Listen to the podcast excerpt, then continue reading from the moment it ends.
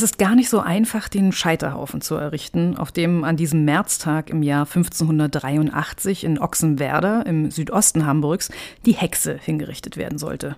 Der Brennbalken will nicht aufrecht stehen bleiben, das Podest ist erst zu niedrig, Brennholz knapp und dann sieht es auch noch nach Regen aus. Das ist das Eröffnungsbild von Jaka Kupsowas neuem Roman Marschlande der mit jedem zweiten Kapitel in die düstere Geschichte der Abelke Bleken zurückkehrt, die tatsächlich am 18. März 1583 als Hexe verbrannt worden ist, aber noch wenige Jahre zuvor als alleinstehende Bäuerin einen der großen Höfe der Gegend geführt hatte. Der zweite Erzählfaden führt in die Gegenwart, erzählt von Britta, die mit Mitte 40 mit ihrem Mann und den beiden Kindern aus Hamburg raus in die Marschlande gezogen ist, in ein Haus, das in der Gegend, wie sie später erfährt, der Eispalast genannt wird. Sie versucht Fuß zu fassen, hier auf dem Land, aber zugleich auch in einem wieder stärker selbstbestimmten Leben und schließlich hat sie ja einiges aufgegeben oder hintanstellen müssen, als Mascha und Ben noch kleiner waren. Jetzt wäre sie mal dran. Das selbstbestimmte Leben. Was heißt das heute und was hieß das 440 Jahre zuvor? Für zwei Frauen, die auf den ersten Blick nicht viel mehr verbindet als die Gegend, als Britta's Neugier, die sich bei einem Spaziergang fragt, was es mit dieser Abelke Bleken wohl auf sich hat, deren Namen heute eine Straße in ihrer neuen Heimat trägt. Und es ist einiges mehr. Es geht um das Recht auf weibliche Unabhängigkeit und deren männliche Legitimierung, um ökonomische Zwänge, Fragen der Solidarität oder Ausgrenzung. Und über all das wollen wir heute mit der Autorin Jaka Kupsova sprechen.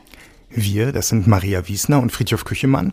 Klar, dass wir Ihnen auch in unserer August-Folge danach ein neues Literaturrätsel stellen, liebe Hörerinnen, liebe Hörer, gleich nach diesem Gespräch, wie immer zusammen mit der Bekanntgabe der Lösung aus dem Juli und des Namens des Gewinners oder der Gewinnerin. Aber first things first.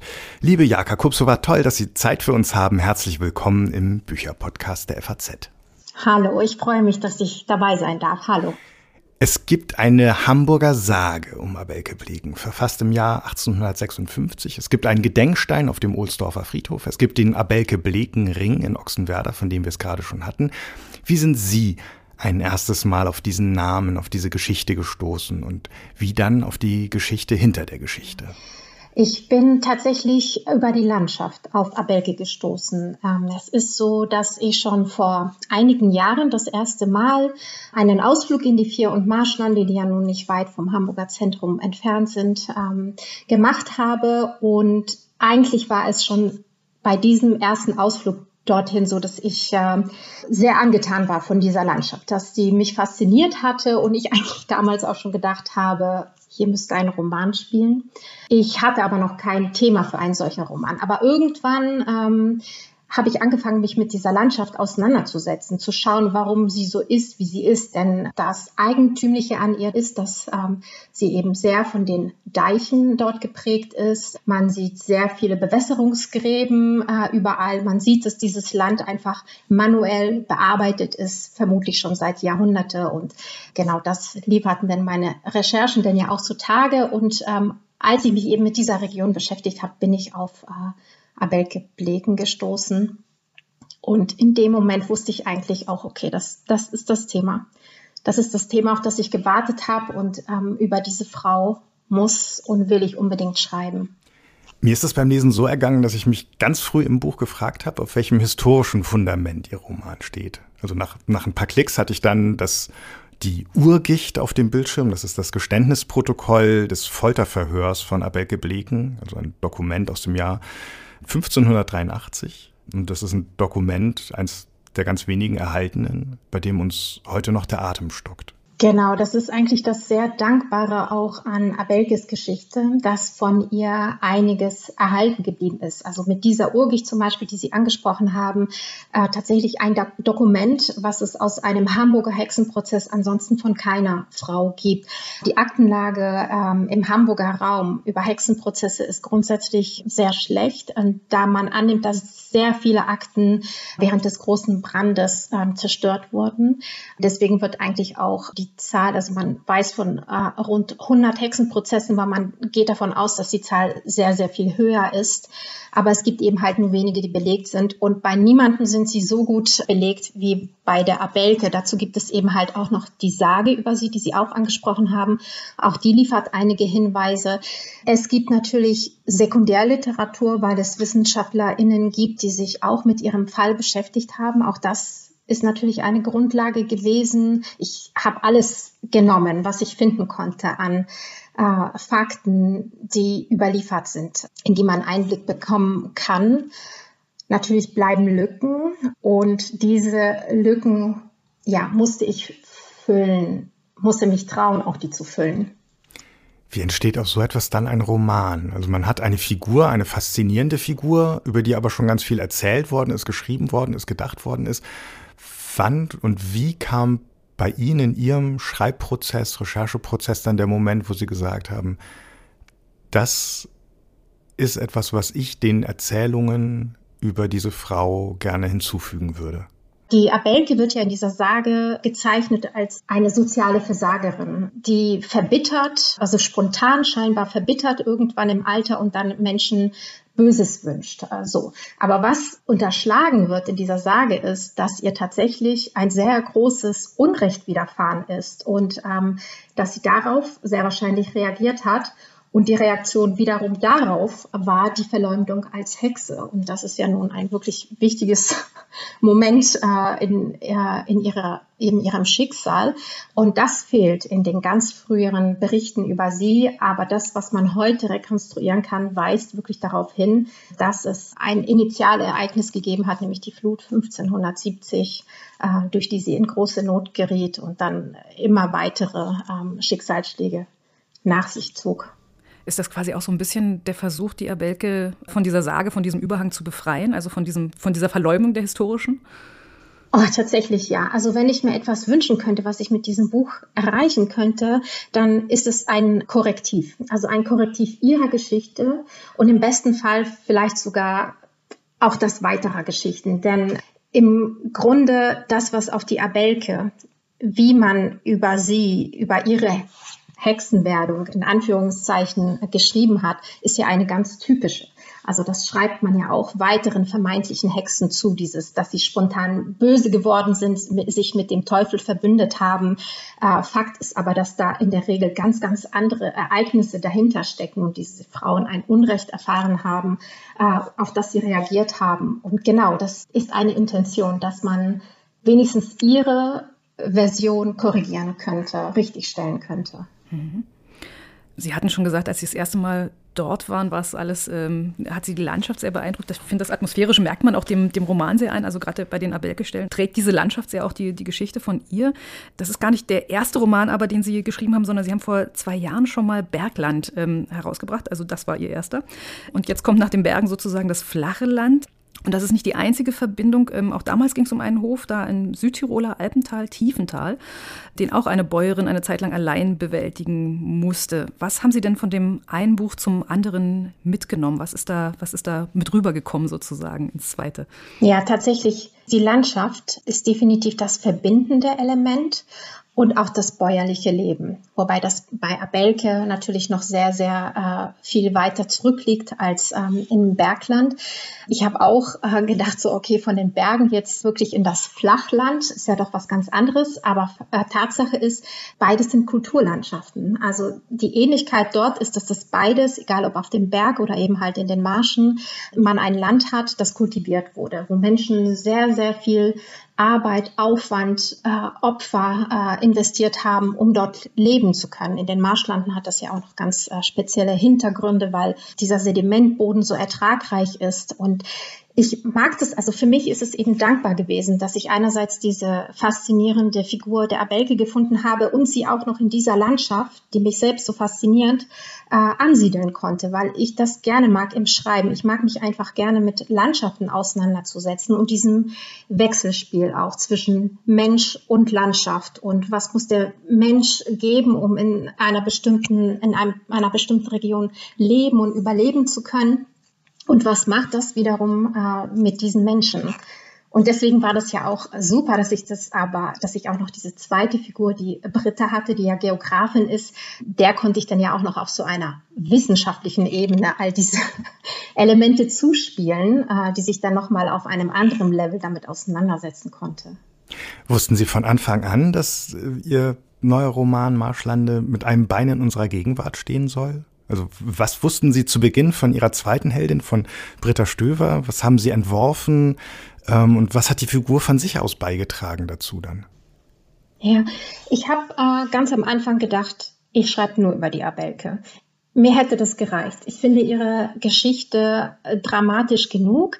Das, was mich davon abgehalten war, und das ist eigentlich auch diskussionswürdig, ich wollte keinen historischen Roman schreiben. Davor habe ich mich gescheut, hm. weil ich das Gefühl habe, dass historischen Romanen eben auch ja, so ein ganz bestimmtes Image anhängt. Und da hatte ich gedacht, dass das Buch dann irgendwo versandet. Und ich habe dann ja auch gesehen, dass da eigentlich auch zeitgenössische Themen drinstecken. Deswegen habe ich gedacht, warum es nicht mal ausprobieren? Warum es nicht ausprobieren, ihr doch ähm, eine gegenwärtige Figur an die Seite zu stellen? Und ich hatte ziemlich schnell so eine Vorstellung von einer Britta, ich hatte sowieso am Anfang die Vorstellung von beiden Frauen, die, so geht es bei beiden Frauen ja los, dass sie auf dem Deich stehen.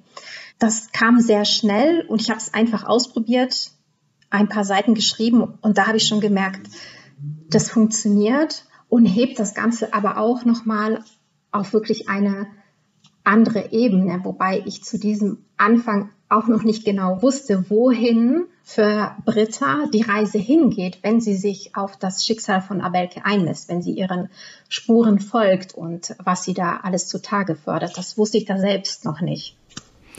Ähm, sie hatten äh, ein bisschen Hilfe selber beim Zutagefördern der Geschichte, so eine ähnliche Figur gibt es ähm, auch im, im, Roman, die mithilft beim Zutagefördern. Eine ganze Weile lesen wir nämlich zunächst mehr über Abelke als äh, über Britta und wissen mehr über sie. Und dann stößt Britta auf Ruth Groth-Johann, eine Sozialhistorikerin, die eben durchgesetzt hat, dass im Neubaugebiet von Ochsenwerder diese Straße nach Abelke-Blicken benannt wird.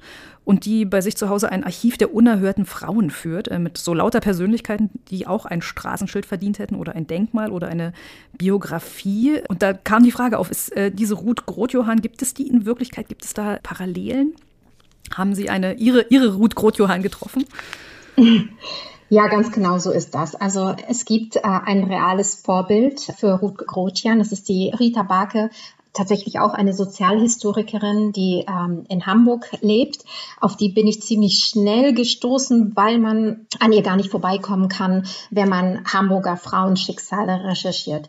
Denn es ist so, dass ähm, Rita Barke hier in Hamburg wahnsinnig wertvolle Arbeit leistet, indem sie äh, Frauen ins Gedächtnis holt, an sie erinnert. Zum Beispiel tatsächlich genau über die Benennung von Straßennamen. Dahinter steckt ein Trotz, den habe ich auch für meine Figur im Roman übernommen, denn als Rita Barke einmal darauf aufmerksam gemacht hat, bei der Benennung von Straßen doch auch mal mehr an die Frauen zu denken, bekam sie die Antwort, dafür gibt es nicht genug Frauen von Bedeutung. Und hat sie gesagt, okay, das wollen wir erst mal sehen. Und seitdem hat sie wirklich ein wahnsinnig umfangreiches Archiv an Frauen erstellt das eben doch zeigt und beweist, wie viele bedeutende Frauen in Hamburg an der Geschichte mitgearbeitet haben, die aber in Vergessenheit geraten sind. Und äh, sie setzt sich eben für die Benennung von Straßen ein. Deswegen fand ich das auch logisch.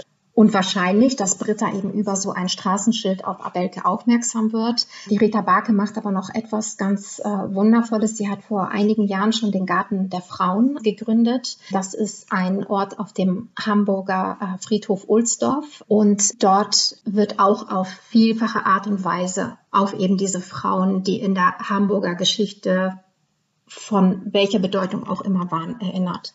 Und ich habe die Ruth Grotjan im Roman natürlich anders dargestellt. Sie sieht anders aus. Sie lebt woanders. Ähm, sie ist ein ganz anderer Typ. Aber in dem, was sie macht, ähnelt sie sich doch so sehr mit der äh, Rita Barke, dass ich irgendwann gedacht habe, die Rita Barke muss davon wissen. Ja, ich äh, muss ihr das sagen. Und so kam es auch zu einer fast surrealen Situation, denn ich habe ihr das geschrieben und wir haben uns getroffen. Sie hat mich zu sich nach Hause eingeladen und ich hatte zu dieser Zeit aber schon die Szenen fertig geschrieben, ähm, in denen Britta bei der Ruth Grotian im Wohnzimmer sitzt und sie unterhalten sich und Ruth Grotian steht immer wieder auf, um Literatur aus einem wahnsinnig umfangreichen äh, Bücherregal zu holen zu Themen, über die sie gerade sprechen. Ja, und es war dann so, dass ich bei Rita Barke saß und genau das passiert ist, dass sie immer wieder aufstand und zum Bücherregal, was wahnsinnig umfangreich ist, äh, gegangen ist, um, um Literatur zu holen zu den Themen, über die wir sprachen. Und ich dachte oft, oh, meine Güte, das ist jetzt wirklich verrückt. Ähm, jetzt bin ich in meinem eigenen Roman drin.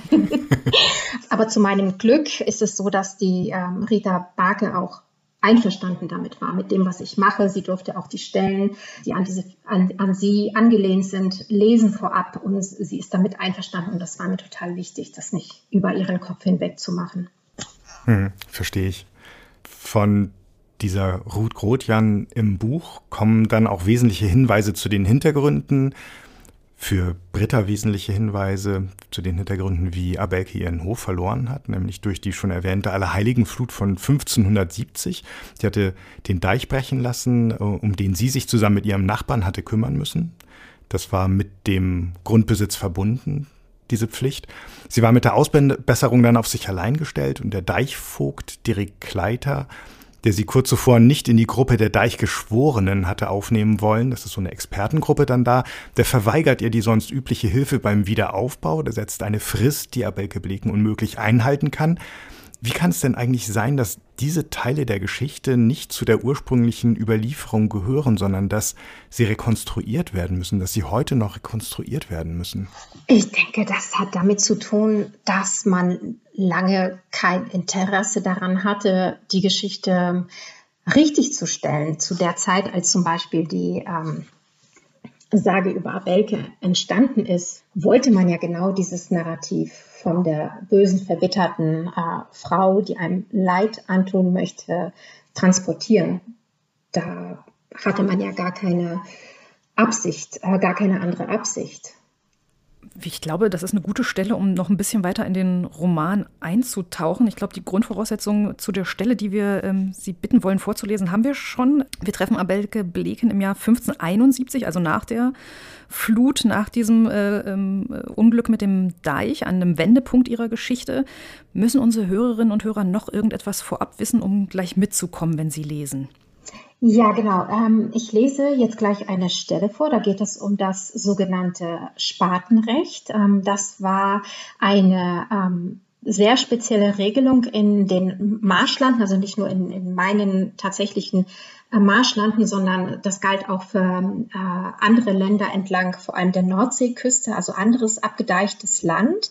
Dazu muss man übrigens auch noch wissen, dass äh, Bauern in diesen Gebieten eine besondere Stellung hatten, denn ihnen gehört dieses Land. Und das war zu dieser Zeit auch eine wirkliche Besonderheit, denn ansonsten ähm, waren Bauern ja meistens Pächter. Also sie mussten Frondienste leisten für ihre Lehnsherren und sie waren ja quasi fast in einem Sklavenähnlichen ähnlichen Verhältnis. Aber Marschbauern waren tatsächlich besitzende Bauern, weil man ihnen dieses wirklich schwer, ja, zu, äh, ähm, schwer zu bewirtschaftende Land eins ähm, gegeben hatte. Sie sollten es eindeichen, sie sollten es trockenlegen, um dort anzubauen, um die Städte äh, zu ernähren. Und die einzige Pflicht, die sie sozusagen hatten, war die Deichpflicht. Die lautet ja, wer nicht will deichen, muss weichen. Und das bedeutet, dass jeder Bauer musste sich um den Deich kümmern, der an sein Grundstück grenzte. Und eine Vernachlässigung dieser Deichpflicht wurde auch wirklich hart bestraft bis hin zum ähm, Entzug des Grundstücks. Und später wurde all das eher Genossenschaft ähm, organisiert. Also wenn es so ein schweres Unglück gegeben hatte, wie so eine Flut, wo viele Deiche gebrochen sind, dann musste eben die gesamte Bevölkerung ran und mithelfen. Das war aber zu Abelkes Zeiten noch äh, unorganisiert und der Deich konnte das willkürlich bestimmen. Und die Annahme ist eben, dass er ähm, Abelke die Hilfe aus der Bevölkerung verweigert hatte, damit sie den Deich eben nicht aufbaut, damit sie die Deichpflicht nicht erfüllt und man einen Vorwand hat, ähm, ihr dieses Grundstück zu entziehen weil er das jemand anderem zuschustern wollte, nämlich einem einflussreichen Hamburger Kaufmann, der in dieser Zeit wie viele andere aus seinem Stand daran interessiert war, ein äh, Grundstück in den Vier- und Marschlanden zu erwerben, um daraus ein, ein großes äh, Gut äh, zu, zu gründen. Ähm, das hat er anschließend ja auch versucht. Also das alles steckt eben ähm, hinter der Szene, die wir gleich hören. Dann sind wir jetzt gespannt. Zwei Wochen später kam sie. Eine ganze Entourage hatte Kleter dabei. Er, der Vogt, tritt vorne weg, hinter ihm die Deichgeschworenen und an deren Seite ritt noch einer, den keiner kannte. Lang und dürr und etwas steif saß er im Sattel, das Gesicht unbewegt, das Kinn hoch, den Blick geradeaus. Schaulustige hatten sich an die Gruppe gehängt, wie ein Schwarm Möwen beim Pflügen, der gierig darauf lauerte, dass man die Leckerbissen an die Oberfläche beförderte. An jedem Hof, an jedem Haus, an dem das Aufgebot vorbeikam, traten die Menschen vor die Tür, und wer nichts Dringlicheres zu tun hatte, schloss sich an. Auf dem Hof von Abelke kam alles zum Stehen. Die Schaulustigen verteilten sich, kletterten auf Abelkes Weidezaun, stiegen in den Kräutergarten und trampelten dort herum. Es war ihnen egal, sie wollten einen guten Blick haben. Es passierte ja nicht oft, dass einem Bauern der Hof weggenommen wurde. Außer von der Flut oder einem Brand. Aber von Rechts wegen, das war schon lange nicht mehr vorgekommen. Gehört hatten sie alle von der Zeremonie, die durchgeführt wurde, wenn Marschbauern durch das Spatenrecht ihr Land verloren. Man erzählte sich davon als Mahnung, aber gesehen hatten es die wenigsten mit eigenen Augen. Jetzt kam ihre Gelegenheit. Ihre Blicke klebten an Kleter, der nun vom Pferd abgesprungen war, rausgeputzt hatte er sich, bessere Kleidung trug er als früher und die Nase hoch. Fast zwei Jahre war er jetzt Vogt, dem Bauern hatte er schon fast ganz abgestreift. Nur wenn er den Mund aufmachte, klang es noch immer so grob wie früher. So, Carsten, du suchst mir jetzt mal einen Eimer, sagte er. Einer der Deichgeschworenen blinzelte überrascht, dann ging er los. Es wurde still, nur die Tiere hörte man aus dem Stall, die Hühner rannten den Leuten kopflos durch die Beine, sonst rührte sich nichts. Es dauerte etwas, aber am Schweinekoben wurde Carsten fündig. Und jetzt mit Wasser füllen, sagte Kleter, und Carsten machte den Eimer am Sod voll, trug ihn zum Kleter und stellte ihm den vor die Füße. Mit dem Eimer in der Hand ging Kleter ins Haus hinein, geradewegs zum Flat. Einige Zuschauer gingen ein paar Schritte hinterher, andere beugten sich vor, streckten sich, um sehen zu können, wie Kleter das Wasser auf das Feuer schüttete. Es zischte und dampfte, es erlosch. Und die, die es sehen konnten, die fassten sich ans Herz, die seufzten laut, die schlossen kurz die Augen vor Schreck und vor Dankbarkeit, dass sie es nicht waren, denen das passierte. Denn mit dem Feuer war der Haushalt eines Hofes ausgelöscht. So hielt man das hier. Auf diese Weise wurde es amtlich. Dann schauten sie alle gespannt zu Abelke. Auch das wollten sie nicht verpassen, wie der Schmerz darüber sich bei ihr zeigt. Ob sie schreien oder weinen würde, wollten sie sehen. Doch die stand nur da, das Gesicht ohne Ausdruck und zeigte ihnen gar nichts. Kleter trat wieder heraus, nun verlangte er nach einem Spaten. Wieder dauerte es etwas, bis einer gefunden war. Dann ging Kleter damit ein paar Schritte auf und ab, begutachtete den Boden, suchte eine geeignete Stelle, und als eine ihm passend erschien, fasste er den Spaten mit beiden Händen und hob ihn in die Höhe. Alles machte er langsam und bedeutungsvoll. Manchmal versicherte er sich durch kurze Blicke, dass ihm auch alle aufmerksam folgten. Schließlich stach er den Spaten in die Erde. In dem Moment zuckte Abelke dann doch einmal zusammen, krümmte sich kurz, als wäre sie selbst getroffen. Das Land ist nun herrenlos, rief Kleter über die Köpfe der Anwesenden hinweg, ging ein paar Schritte auf und ab. Denn wer seine Deichpflicht nicht erfüllt, der verliert es. So ging es. Das Spatenrecht, auf das er sich bezog. Ein Recht, das entlang der Deiche in den Marschen galt. Wer den Spaten nun herauszog, der verpflichtete sich, alle Kosten und Pflichten zu übernehmen, und der wurde der neue Besitzer dieses Grundstücks. Schweigen unter den Umstehenden. Keiner sagte ein Wort. Mit angehaltenen Atem schauten sie von einem zum anderen. So einen großen Hof besitzen, das würde wohl jeder von ihnen gerne. Aber Wer konnte sich das schon leisten? Sie waren ja froh, wenn sie selbst durchkamen nach all der Not, durch Flut und Frost. Doch auf einmal regte sich was. Der hagere, etwas schiefe Mann, den sie schon fast vergessen hatten, setzte sich in Bewegung. Er schob ein paar Leute zur Seite, die sich vor ihn gestellt hatten und schritten geradewegs auf Kleter zu. Dann langte er nach dem Spaten und riss an ihm. In einem Zug wollte er es wohl schaffen, aber es gelang ihm nicht auf Anhieb. So leicht wollte die Erde den Spaten nicht hergeben.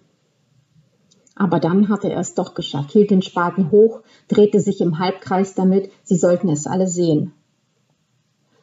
Raunen unter den Anwesenden, tuscheln und urteilen, denn keiner von ihnen kannte diesen Menschen, über den nicht nur die glatten Hände verrieten, dass er kein Bauer war, der nun aber trotzdem im Besitz eines Hufnerhofes war, dem nun etwas gehörte, das sie selbst sich durch Schufterei über Generationen hinweg erarbeitet hatten. Vielen Dank. Herzlichen Dank. Ähm, das Löschen des Feuers im Flat und der Spaten in der Erde, das hat eine rituelle Wucht, die uns heute noch umhaut. Welche Quellen haben Sie dafür gefunden? Also das ist tatsächlich in äh, Büchern beschrieben, ähm, sei es Bücher, die in Nordfriesland oder Dithmarschen spielen, aber eben halt auch in den Vier- und Marschlanden. Also dazu ist äh, reichlich regionale Literatur vorhanden. Und das sind tatsächlich genau diese beiden Merkmale gewesen. Also das Löschen des Feuers und das äh, Hineinstechen des Spatens in die Erde. Also das ist gut überliefert. Ich musste an der Stelle auch erstmal ähm, gucken, was ein Flat ist. Äh, das war mir als Nicht-Norddeutsche ah. gar nicht, gar kein Begriff. Äh, hab dann aber festgestellt, dass das so die, der Begriff für die Küche in diesen Bauernhäusern war, die gleich so hinterm Eingang quasi nahtlos kam, ja, wenn ich es richtig verstanden genau, habe. Genau, das, das ist ein, äh, das ist sogar ein ganz beeindruckender Teil des Hauses. Also diese, diese Hufnerhäuser muss man sich wirklich sehr hallenartig und groß und ausladend vorstellen. Und man betritt sie und man steht eigentlich äh, dann sehr direkt in ähm, diesem Flat. Das ist so eine gemauerte Feuerstelle, in der wirklich auch lange noch ähm, der Kessel über dem Feuer, was der Kessel spielt ja auch noch eine wichtige Rolle in der Geschichte, in der der Kessel über dem Feuer hängt und eigentlich köchelt immer etwas darin. Und spannend finde ich auch, dass es keine Schornsteine gab, sondern der Rauch von diesem Flat, von dieser Feuerstelle ähm, frei abzieht nach oben und dann erst im Dach durch so eine offene Luke verschwindet. Und vielleicht noch eine Frage direkt anschließend an die, an die Quellen, die wir gerade hatten. Es gibt eine Stelle, äh, da geht es auch um eine, um eine Karte, da steht Britta vor so einem Haus, in dem ein Mann namens Gladiator ähm, lebt, der wohl ein Nachfahre dieses Deichvogen Kleter. Und auf dem Sturzbalken liest man eine Inschrift, ähm, Hilf mir Gott, denn das Wasser reicht mir bis zur Seele. Ich bin erschöpft von meinen Rufen, es brennt meine Kehle, mächtig sind die, die mich verderben, meine verlogenen Feinde. Ist das ausgedacht oder gibt's das? Es, es, ist tatsächlich eine ganz, ganz seltene Variante eines äh, Bibelverses. Also es gibt diesen Bibelvers in einer anderen Variante. Und hier ist ja das Besondere, das Wasser steht mir bis zur Seele, heißt es richtig? Ja. Und es gibt eben Varianten, da steht. Das Wasser steht mir bis zur Kehle, was auf den ersten Blick ja auch fast mehr Sinn äh, ergibt. Aber ich finde das mit der Seele irgendwie noch viel schauerlicher. Also das hat mich auch wahnsinnig gepackt. Ähm, ich konnte das aber tatsächlich nicht herausfinden. Also ich habe es mir nicht selbst ausgedacht. Ich habe diese Variante gefunden.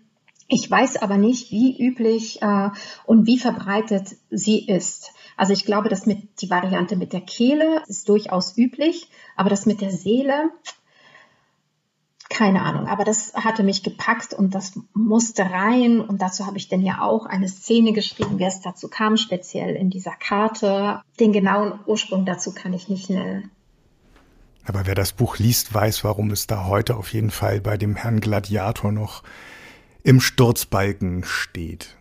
Ja, genau. Der Name Gladiator, das ist ja, das ist ja in dem Fall ja tatsächlich etwas nicht ausgedachtes. Der ist in den Vier- und Marschlanden verbreitet, sehr verbreitet.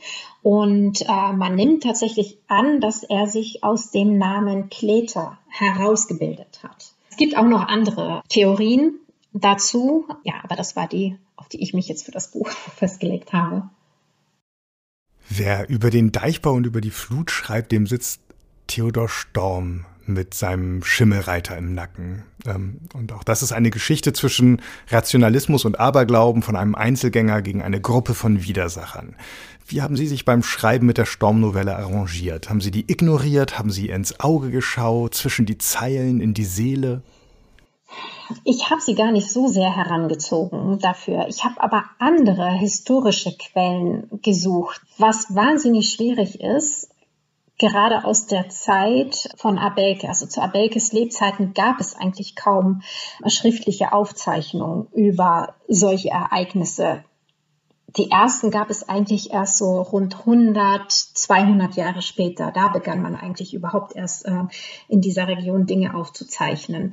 Und äh, nach solchen Aufzeichnungen habe ich gesucht und habe gedacht, dass es in Ordnung ist, dass sie sich dem sehr ähneln, was die Menschen auch vor 100 oder 200 Jahren erlebt haben. Und ich habe mich mehr an solche Sachen gehalten und übrigens auch an Bilder. Denn ähm, das Schriftliche, wie gesagt, gibt es wenig, aber es gibt äh, Zeichnungen. Es gibt viele Zeichnungen von Fluten, auch noch aus dem 16. Jahrhundert. Und da habe ich versucht, mir möglichst viele anzuschauen. Ich habe gerade bei der Beschreibung der Flut, habe ich versucht, diese Bilder in Sprache umzusetzen. Ein anderes Sprachbild, was, was einem so äh, unterkommt da in Ihrem Roman, ist das Bauernlegen. Sie haben es schon ein bisschen angedeutet, dass es diese historische Praxis gab, äh, Leute von ihrem Land zu vertreiben, die zu enteignen. Ähm, und Bauernlegen ist das Fachwort dafür, was es aber speziell in den Marschlanden noch mal schwieriger war. Das war nicht so einfach, da tatsächlich diese, diese Praxis sozusagen vorzunehmen. Genau, das war deswegen ebenso schwierig, weil diese Bauern eben äh, Besitzer ihrer Grundstücke und ihrer Höfe waren. Woanders hatte man das leichter, da mussten sich die Grundherren ja quasi nur auf ihre äh, Besitzverhältnisse berufen und konnten die Bauern jederzeit eigentlich vertreiben. Auch wenn es natürlich auch schon in manchen Fällen schwieriger war, weil es Gewohnheitsrechte gab, aber dann wusste man dann eben auch Mittel und Wege, wie man diese Bauern loswerden konnte. Aber insgesamt, dieses äh, Konzept des Bauernlegens, mir kam das tatsächlich auch noch ganz, ganz ähm, dunkel aus der Erinnerung bekannt vor, aus dem VWL-Studium, als wir tatsächlich über äh, Marx und das Kapital gesprochen hatten. Und ich fand das damals schon faszinierend und tatsächlich war das so, ich war dann super froh, dass mich die Recherche auch an diesem Punkt wieder geführt hatte. Ähm, denn tatsächlich die Vertreibung von Bauern in einem bestimmten Zeitalter ganz wesentlich und entscheidend gewesen für den Prozess der Etablierung des Kapitalismus, wie wir ihn heute kennen, weil man da sozusagen ähm, äh, Menschen von ihren Produktionsmitteln äh, getrennt hatte. Und diese äh, Bauern, Bäuerinnen waren ja fortan gezwungen, ihre Arbeitskraft ähm, auf dem Arbeitsmarkt äh, zu verkaufen. Also das war dann eben die Schicht der Proletarier, die Marx ja auch beschrieben hatte. Und unfassbar spannend war denn für mich, ähm, dass man sozusagen nicht nur an der an dem Ursprung des Kapitalismus war, sondern auch am Ursprung einer neuen Welle der Hexenverfolgungen, denn das ist auch belegt, dass genau diese Vertreibungen dazu geführt hatten, dass es wieder mehr Hexenverfolgung gegeben hat, denn diese vertriebenen Bauern und Bäuerinnen, die waren nicht alle bereit, das hinzunehmen. Die waren durchaus ähm, daran interessiert, auch sich zu rächen. Sie suchten die Grundstücke der neuen Landbesitzer auf und sie sprachen Flüche aus. Sie zerstörten auch mal was. Also eigentlich letzte verzweifelte Versuche, die ihnen blieben, ähm, überhaupt aufzuzeigen, dass sie mit dieser Praxis nicht einverstanden waren, dass ihnen das wirklich sehr schadet. Und es waren dann tatsächlich Hexerei-Anklagen, die sich zu einem Mittel äh, etabliert hatten, diese Menschen dann endgültig, also diese Störenfriede, diese Widersacher endgültig loszuwerden. Und dafür sprechen ja auch die Taten, um die es in solchen Hexenprozessen ja auch ging. Es ging ja meistens um Schadenszauber, um den sogenannten Schadenszauber, also dass eben äh, Vieh krank wurde, äh, dass Dinge kaputt waren, ähm, das ist ja das, was meistens verhandelt wurde. Und ähm, das ergab sich häufig ähm, aus genau diesen rebellischen Akten dieser aufständischen Bauern und Bäuerinnen. Und ähm, ich fand eben bemerkenswert, in, in den Marschlanden hat es in so einem ähm, großen Umfang nicht funktioniert. Da war es eben halt nicht möglich, weil man diese Bauern eben nicht so leicht vertreiben konnte. Aber Abelke ist dann doch repräsentativ für diesen Prozess, allerdings aufgrund von einer List. Ähm, derer man sich eben bedient hat, um an ihr Grundstück heranzukommen. Aber die Vermutung ist eben, dass sie auch eine von denen war, die sich mit diesem Schicksal nicht abfinden konnten, dass sie gestört hat, dass sie unbequem wurde und dass ähm, dieser Johann Huge, dem das Grundstück nun gehörte, dass dem das nun auch irgendwann einfach nicht mehr gefiel, dass sie da immer wieder auftauchte und ähm, für einen Aufruhr sorgte und er wollte sie loswerden. Und das ging einfach mit dieser Verleumdung als Hexe ganz wunderbar. Das ging deshalb so gut, weil eben diese Prozesse ein paar Sonderregeln haben, die es sonst nicht gibt, nämlich zum Beispiel was die Glaubwürdigkeit von Zeugen angeht. Da werden Leute als Zeugen zugelassen und auch in einem, sagen wir mal, Zustand fortgeschrittener Trunkenheit als äh, Zeugen noch in ihren Aussagen für voll genommen, nicht nur im übertragenen Sinne, ähm, wie es sonst einfach nicht der Fall war. Ähm, es gibt Ermittlungszwänge, es gibt ähm, Verhörmethoden, die, wie heißt die, peinliche Befragung also die Folter, der dann eben immer ein Geständnis hat folgen müssen oder deren Ergebnis immer ein Geständnis hat sein müssen. Also das perfekte Mittel eigentlich, um diese unliebsamen Frauen und zum Teil auch Männer loszuwerden. Ja, richtig. Ich finde das auch total wichtig, dass wir darüber nochmal sprechen. Ganz genau, denn ähm, zu dieser Zeit wurden die ähm, juristischen Verfolgungsmethoden schon, waren die so weit ausgereift, dass sie eben auch standardisiert waren und man in einem, äh, in einem Hexenverfahren als ein Crimen expectum, also als ein außerordentliches Verbrechen bezeichnet hatte und in denen war es eben möglich, all das, was Sie eben auch schon beschrieben haben, anzuwenden, nämlich Kinder als Zeugen zuzulassen, Betrunkene, sogar Kriminelle, Menschen mit einem schlechten Neumond. Das war in anderen Prozessen nicht möglich. Da wurde sehr streng drauf geschaut, ähm, ähm, welchen Neumond eben Zeugen hatten. Das andere war eben tatsächlich das Folter, ein zugelassenes äh, Instrument war, um eben an den Kern der Sache oder naja, nicht an den Kern der Sache, sondern an Geständnisse heranzukommen. Ähm, denn es war ja sehr schwer, diese Sachen nachzuweisen. Deswegen war eigentlich das Geständnis ähm, das, was man brauchte. Und das bekam man in der Regel tatsächlich nur unter ähm, Anwendung der Folter. Und ich habe mich dem ja äh, im Buch ja auch vor allem über diese beiden Juristen genährt, weil man ansonsten ja ähm, häufig Hexereianklagen sehr eindimensional als Exzesse der katholischen Kirche darstellt. Die religiöse Ideologie hat sich ja den Boden bereitet für vieles, was passiert ist, aber die Hexenprozesse wurden ja tatsächlich wirklich in der Mehrzahl, also fast ausschließlich vor weltlichen Gerichten geführt. Und das waren Juristen und ich habe sogar im Buch ja auch äh, versucht, die beiden typischen Parteien darzustellen. Da ist ja einmal der eine sehr junge, ambitionierte ähm, Jurist, ähm, der nahezu äh, brennt, diesen Fall zu lösen und diese Hexe zur Strecke zu bringen. Und dann gab es äh, ja den trägen Beamten, der das eigentlich nur hinter sich bringen will und sich fragt, wann ist denn jetzt hier endlich Mittagspause? Also ich weiß äh, von ähm, Wissenschaftlerinnen, dass es diesen, dass es dass diese beiden Typen äh, besonders vertreten waren während dieser Hexenprozesse. Einerseits wirklich Beamte, die Dienst nach Vorschrift gemacht haben, dann aber wirklich sehr übereifrige, die Karrieremöglichkeiten gesehen haben. Ich, ich fand einen ganz interessanten Punkt, äh, dass diese Hexenprozesse die Solidarität, die eigentlich zwischen den Bauern besteht, zwischen den Frauen untereinander bestand, ähm, zwischen den Nachbarn ursprünglich bestand, komplett auflösen. Also dass ähm, dieser ganze Verhörprozess und dies, das gegenseitige sich denunzieren und unter Folter ähm, Namen erpressen, die ebenfalls beteiligt waren an diesen vorgeblichen Zaubern, ähm, dass das die, ähm, ja, das, das Nachbarschaftsverhältnis und das Verhältnis der Menschen untereinander eigentlich völlig aufgelöst hat, was sie, was sie auch nochmal beschreiben. Der zweite Punkt, den ich ganz, den, den ich ebenfalls ganz frappierend fand, wo die Hexenverbrennung mit rein spielt, ist das, was danach mit den Frauen passiert. Also es wird in einem ganz kurzen Absatz in ihrem Buch nur beschrieben, dass die Frauen sich komplett dann auf den Hof zurückzogen, also eingeschüchtert waren, nicht mehr miteinander redeten, ähm, sich in ihr Schicksal irgendwie auch fügen. Und das ist etwas, was man eigentlich gerade so in der feministischen Literatur dann eigentlich über die nächsten 100 Jahre so äh, lesen kann. Also bis äh, Simone de Beauvoir 1949 in das andere Geschlecht die Lage der Bäuerin beschreibt, die ist dann immer noch genau die gleiche. Also die bewirtschaften immer noch den Hof, die müssen sich ums Vieh kümmern, um die Verpflegung, um die Hausarbeit, um die Kinder großzuziehen. Und dann dürfen sie beim Essen nicht mal am gleichen Tisch mit ihrem Mann sitzen. Und sie schreibt ganz treffend, meistens macht die Landarbeit die Frau zu einem Lasttier. Und das ist irgendwie ja auch eine Folge von diesen, von diesen Prozessen und dieser Einschüchterung, dass das alles so blieb, wie es war über die nächsten Jahrhunderte.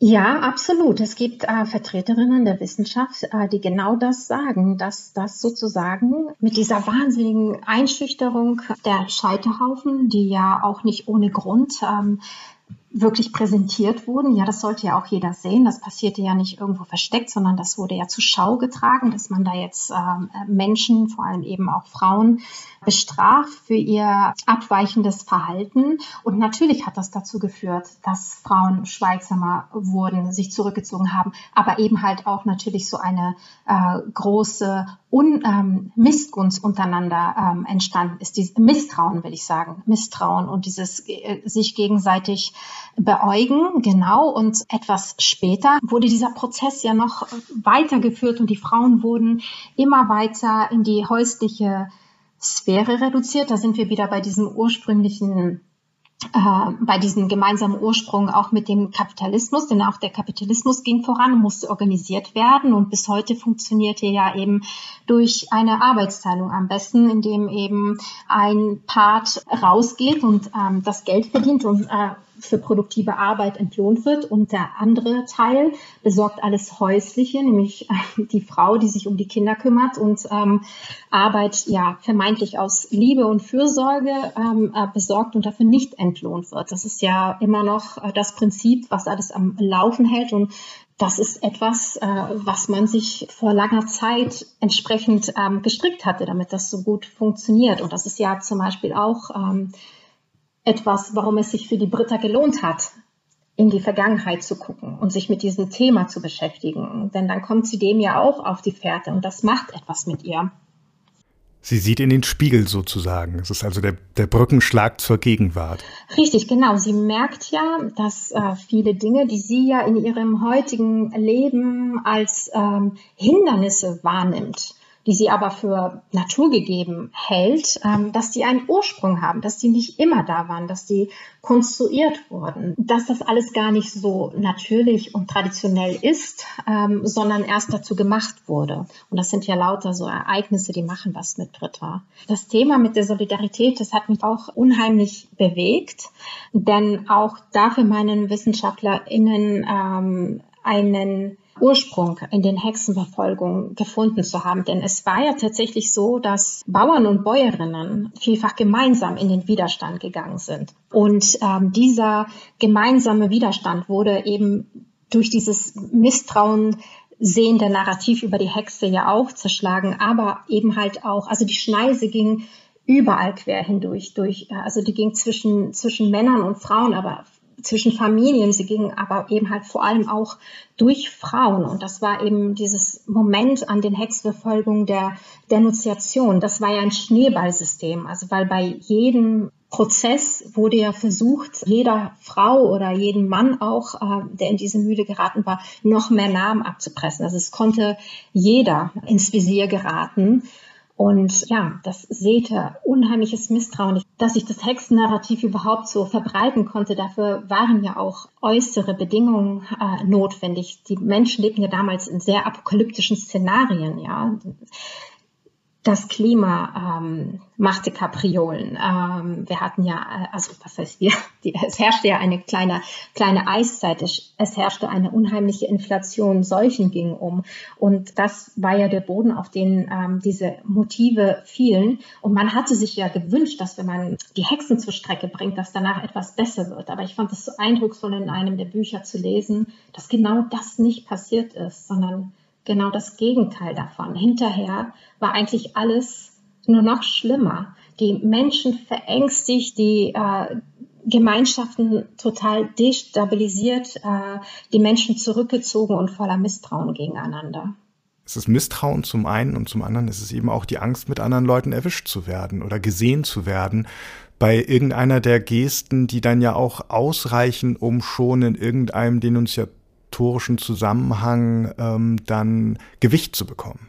Richtig, genau. Äh, und auch sich natürlich, äh, ist es unmöglich, sich mit Opfern zu solidarisieren, äh, selbst wenn man das für richtig halten würde. Und das fand ich ja interessant, denn ja auch, es geht ja an anderer Stelle im Buch auf der gegenwärtigen Ebene ja auch um Mobbing. Und im Grunde funktioniert Mobbing ja genauso. Also Mobbing wird nur dann möglich, wenn äh, neben dem Täter genug Menschen stehen, die einfach nur zuschauen und nicht eingreifen. Das Blatt wendet sich sofort, äh, sofort für den Mobber, wenn genug Menschen ähm, den Mut haben, sich mit dem äh, Opfer, mit dem Angegriffenen zu solidarisieren. Und ähm, bei der, ähm, während der Hexenverfolgung war das besonders perfide äh, daran, dass so ein Klima der Angst geherrscht hatte, dass es einfach nicht möglich war, sich dagegen zu stellen, auch wenn man das wirklich alles für komplett falsch gehalten hat, weil man ja sofort selbst in den Verdacht geriet, ähm, mit dem Teufel im Bunde zu sein. Mit dem Teufel, selbst im Teufel. Also wer sich ähm, hint, verteidigend hinter einer Hexe oder einen Hexer stellte, der war natürlich selbst sofort mit dran. Auch deswegen war das überhaupt auch nur möglich. Es gab, es ist auch so, das ist äh, auch nochmal total wichtig. Ähm, dass es war längst nicht jeder damit einverstanden. Sehr viele Menschen hielten das damals alles auch schon für Humbug. Aber es war eben halt dieses Klima, dass es kaum möglich war, das äh, nach außen hervorzubringen, weil sonst war man selbst sofort mit dran. Und gleichzeitig zeigt das Buch aber gerade durch diese Parallelschnitte zwischen Vergangenheit und äh, der Ebene, die in der Gegenwart spielt, dann doch, dass das so ein Zug des Menschlichen ist, diese, diese Verleumdung, diese Hetze, dieses ähm, sich gegenseitig fertig machen, ähm, auszuführen, auch heute wieder auszuführen. Also das wird ja, das wird ja gerade äh, mit dem Mobbing und den sozialen Netzwerken ähm, kommt ja, kommt ja sogar größer vor. Also es gibt, bietet einen ganz interessanten Spiegel zu sehen, wie weit haben wir uns da eigentlich verändert als Gesellschaft und was, was führen wir auf anderen Ebenen mit anderen Mitteln einfach heutzutage weiter aus. Ja, genau. Ja, das finde ich eigentlich auch das Traurige, dass man das eben heute so vielfach immer noch findet äh, in der Gesellschaft, dass es immer noch so virulent ist, dieses ähm, andere abwerten, ähm, auch Hass offen auszutragen, ähm, andere, das haben wir ja vor allem auch während der äh, Pandemie ja gesehen, äh, wie so ein, ein Klima der Angst ja auch so schnell dazu führt, dass man andere denunziert. Ja, selbst kleinste Vergehen irgendwie, ja, der hat sich jetzt mit jemandem getroffen, das ist ja gar nicht erlaubt. Also wie schnell man auch bereit ist, ähm, in diese Strukturen wieder zu springen.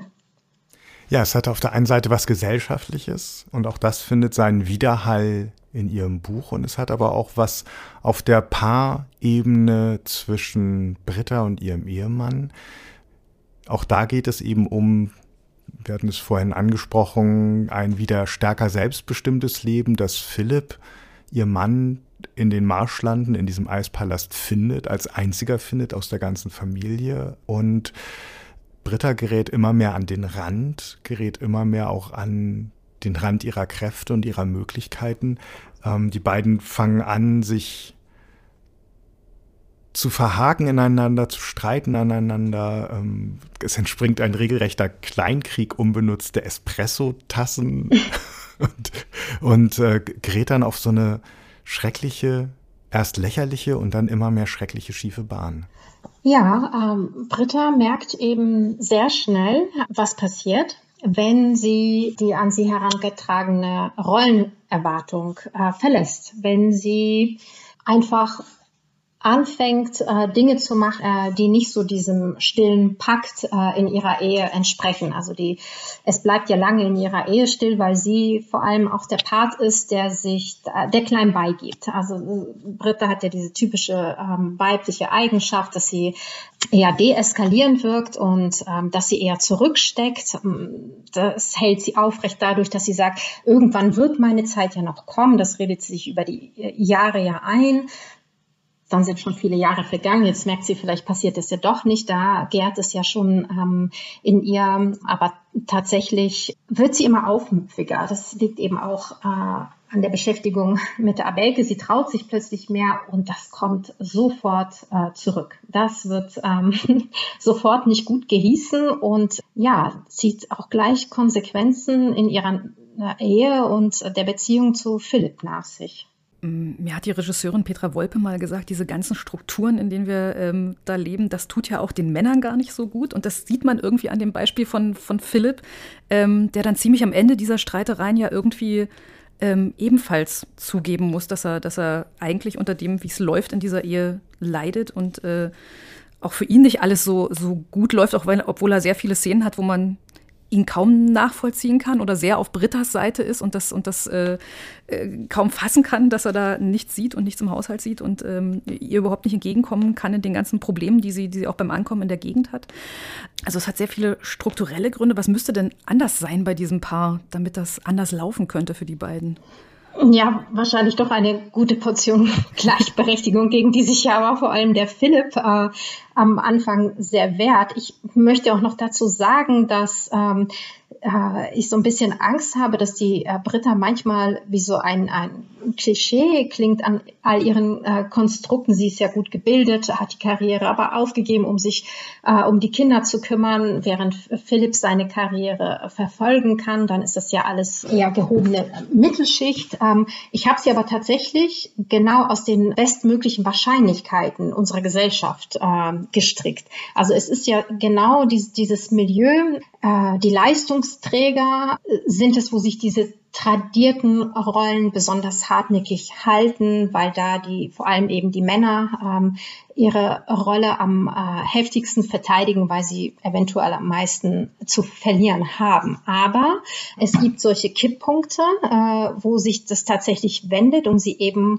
auch sehen, dass ihnen das alles äh, nicht so sehr zugute kommt. Und häufig sind es tatsächlich Scheidungen. Ich habe mich über ähm, solche Verfahren, weil ich auch auf äh, dieser Ebene wollte ich ähm, ja eine Stimmigkeit haben. Deswegen habe ich da auch mit äh, einer Familienrichterin lange darüber telefoniert. Das war ein sehr bewegendes ähm, Telefonat und sie hat mir versichert, dass genau diese Situation häufig eintritt, dass äh, sobald es zu Trennung kommt und die Frau damit droht, jetzt äh, gehe ich aber weg mit den Kindern, dass das der Moment ist, wo äh, den wo plötzlich ganz viel geht bei den Vätern, wo sie plötzlich sagen, nee, also nee, ich lasse mir nicht die Kinder wegnehmen, dann gehe ich jetzt auf Teilzeit und äh, will sie wenigstens zur Hälfte haben. Also alles, was vorher jahrelang nicht gegangen ist, das will man sich äh, auf einmal denn nicht nehmen lassen und plötzlich ist wieder sehr viel möglich, was man lange nicht für möglich gehalten hat. Was vielleicht auch so eine Beziehung hätte retten können im schlimmsten Fall sind aber viele Jahre schon verflossen und auch das kann natürlich dann äh, für die abwesenden, in Berufen abwesenden Männer äh, denn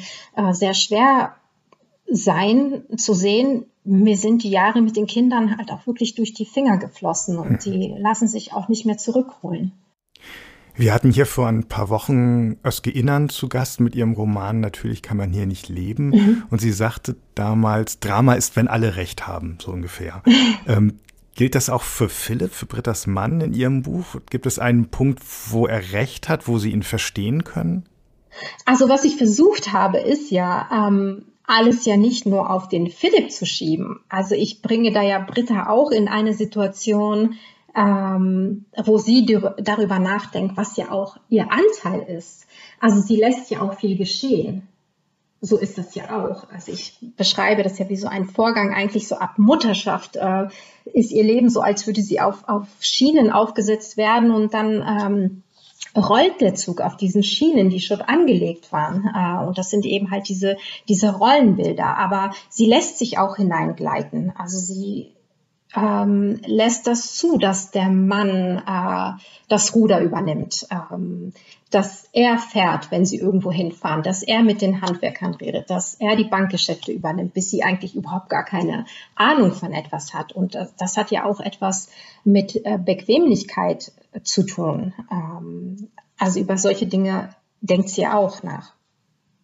Aber ich bin mir nicht sicher, ob das jetzt die Frage beantwortet. Naja, auch er sitzt so eine auf, auf, auf diesen Schienen auf eine bestimmte mm, Weise. Ja, natürlich. Und, er sitzt auch auf diesen, also er wird auch auf diese Schienen gesetzt und muss da durchfahren. Mhm. Und es sind Schienen, die sie beiden eine Zeit lang in dieselbe Richtung bewegen, aber dann ähm, gäbe es für, für Britta die Möglichkeit der Weichenstellung und ähm, die geht er mhm. dann nicht mit, wenn man in diesem ja, Bild richtig. bleiben will.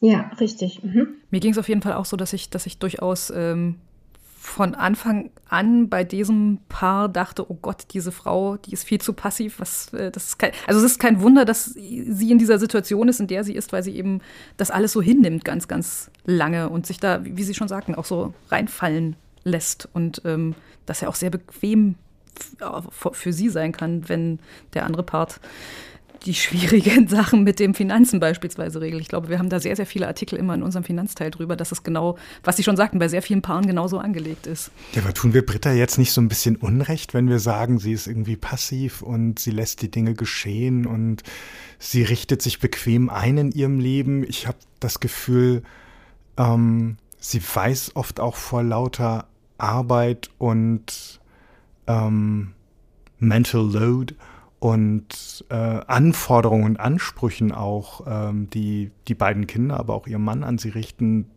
wirklich, also sie kommt kaum zu Atem, um sich zu orientieren und um eine, zu einer eigenen Haltung und einer eigenen, zu einer Selbstvergewisserung überhaupt zu finden.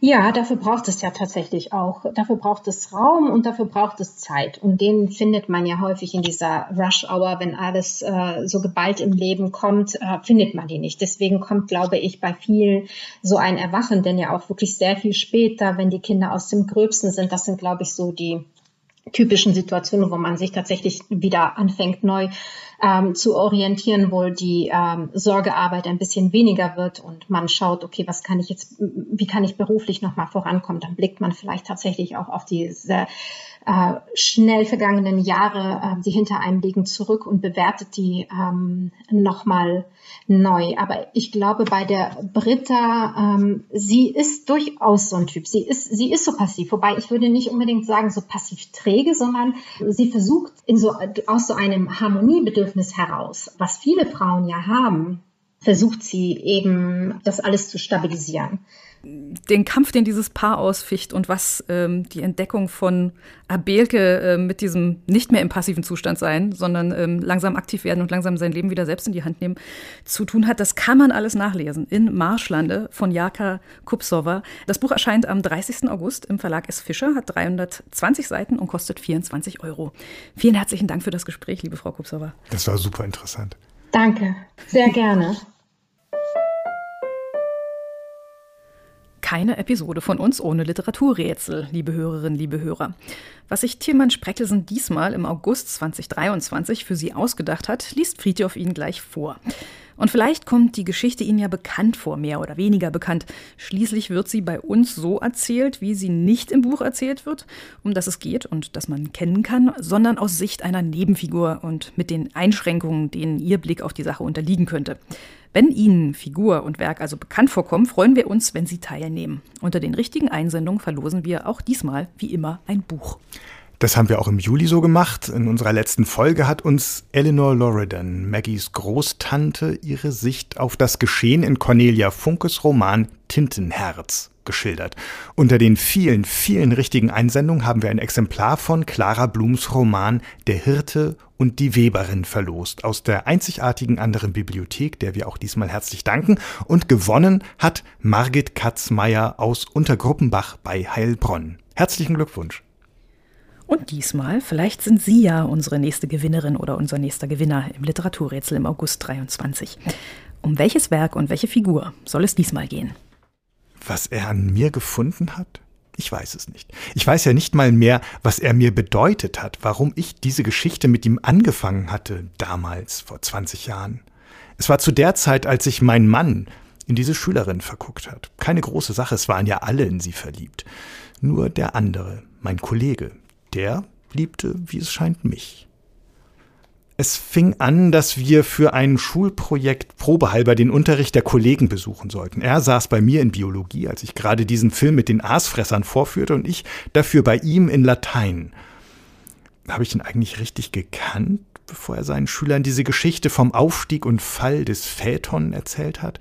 Ach, was erzählt. Er war Phaeton in diesem Moment. Er war die Sonne und der Pferdewagen und der Sonnengott zugleich. Er war der Himmel und das Meer, die Sphäre der Götter und die Unterwelt. All das. Über meinen Mann und seine kleine Freundin haben wir nie miteinander gesprochen. Nur, dass sie sich wohl auch noch meinen armen Kollegen schnappen wollte. Vielleicht, weil sie es nicht ausgehalten hat, dass gerade er, klein und ein bisschen hässlich wie er war, ihr nicht zu Füßen lag. Dann kam, was vielleicht kommen musste, und keiner von uns hat das unbeschadet überstanden. Am wenigsten Sie. Wissen Sie es oder ahnen Sie, wer da spricht und um welches Buch es geht? Dann rufen Sie im Internet einfach die Seite www.faz.net slash Literaturrätsel, Rätsel mit AE, auf und tragen Sie dort bis zum 10. September 2023 Ihre Lösung ein. Dort finden Sie auch die Teilnahmebedingungen. Der Rechtsweg ist ausgeschlossen. Was gibt es diesmal zu gewinnen? Nach dem 10. September verlosen wir unter den richtigen Einsendungen zum Literaturrätsel aus dem August 2023 ein Exemplar der Neuübersetzung von Matthew Phipps Shields Roman Die purpurne Wolke, in dem die gesamte Menschheit durch ein Gas mit dem Aroma von Pfirsichblüten dahingerafft wird fast die gesamte Menschheit. Ein postapokalyptisches Werk würde man heute sagen, allerdings ist es mehr als 120 Jahre alt. Es stammt aus dem Jahr 1901. Auch dieses Buch kommt aus der wunderbaren anderen Bibliothek und erscheint ganz frisch jetzt Ende August. Die Auflösung, die Bekanntgabe der Preisträgerin oder des Preisträgers und ein neues Rätsel werden Sie, wenn alles klappt, in der Folge vom 24. September hören. Sollten Sie uns oder unsere Bücher-Podcast-Kollegen Kai Spanke und Paul Ingendey erreichen wollen, mit Nachfragen, Anregungen, Kritik und Lob, schreiben Sie am besten eine E-Mail an die Adresse bücher-podcast.faz.de. Bücher mit UE. Bei Instagram finden Sie uns als @fazbücher. Und in der kommenden Woche ist wieder Paul Ingendey Ihr Gastgeber hier im Bücherpodcast. Er spricht mit unserer Kollegin Elena Witzek über Emma Kleins Roman Die Einladung. Wir, Maria Wiesner und Friedhof Küchemann, sagen Danke. Wir danken David Brucklacher und Kevin Gremmel für die Produktion und Ihnen, liebe Hörerinnen, lieber Hörer, fürs Zuhören. Ein nächstes Mal können Sie uns in der Folge vom 24. September hören. Wir würden uns sehr freuen. Bis dann. Bis dann.